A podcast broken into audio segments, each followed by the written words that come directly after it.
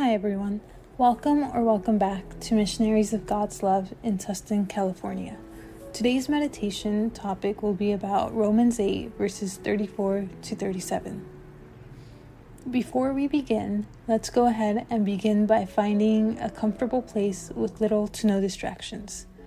Once you find a quiet place, let's go ahead and sit down with our back straight, neck and shoulders relaxed Take a deep breath and invite the good Lord to tag along with us. Romans 8, verses 34 to 37 says, quote, Who then is the one who condemns?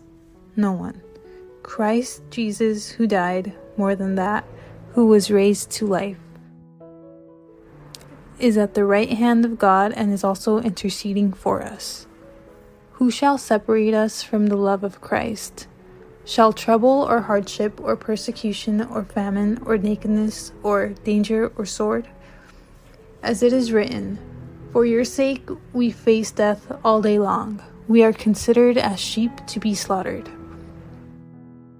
No, in all these things we are more than conquerors through him who loved us. For I am sure that neither death nor life, nor angels nor rulers, nor things present, nor things to come, nor powers, nor height, nor depth, nor anything else in all creation will be able to separate us from the love of God in Christ Jesus our Lord. End quote.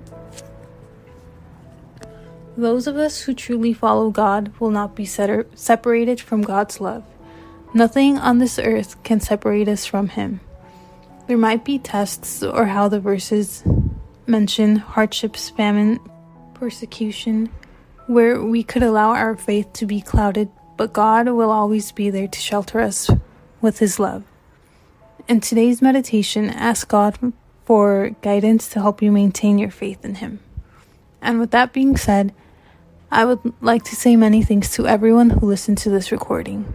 And as we end today's meditation, say, Speak to me, Lord, for your servant is listening.